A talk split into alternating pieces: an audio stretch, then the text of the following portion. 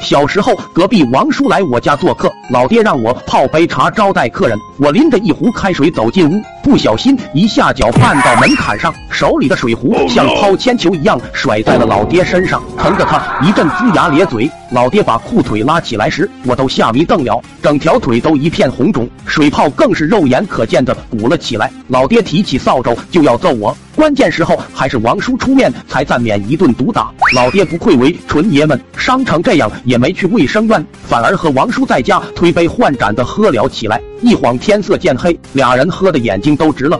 王叔迈着飘逸的步伐回家了，老爹躺在沙发上看着沙雕动画，没一会呼噜就震天雷响。我看着老爹腿上的烫伤，心里那是内疚不已，可能是上天的安排。我脑瓜一转，突然就想到了以前电视上主角受伤，用子弹里面的火药造在伤口，点燃疗伤的场景。当时年小，咱也不懂这个，就知道这是治疗伤口的一种方法。不过家里子弹肯定是没有的，可我珍藏的大地红还有不少。于是我赶忙去我房间拿了出来，趁着老爸熟睡之时，我把鞭炮一个个掰开，然后把黑粉末倒在纸上。为了有更好的治疗效果，我加大了药量，把整个大地红都拆了。虽然我有万般的不舍，但尽孝这种事我看得更重。我一边往水泡上倒黑粉末，一边看着熟睡的老爹，幻想着事后老爹一定会为我的孝心而感动，说不定还会奖励我点零花钱啥的。不一会儿，老爹的腿上就被我均匀厚厚的盖了层黑粉末。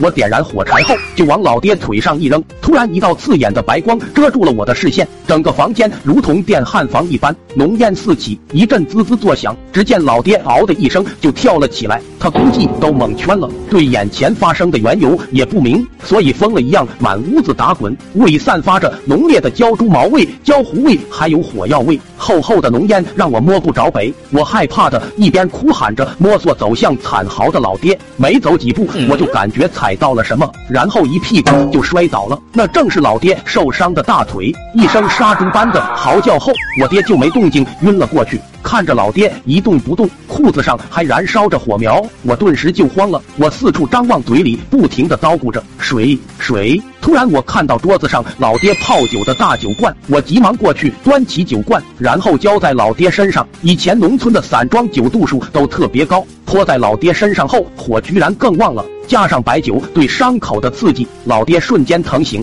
嗷的一声就又蹦了起来，然后就往厨房的水缸飞奔。当天被惊动的村民赶来后，就把我爹连人带缸的抬进了卫生院。两个月后，老爹出院时还特意的嘱咐医生把床位留好。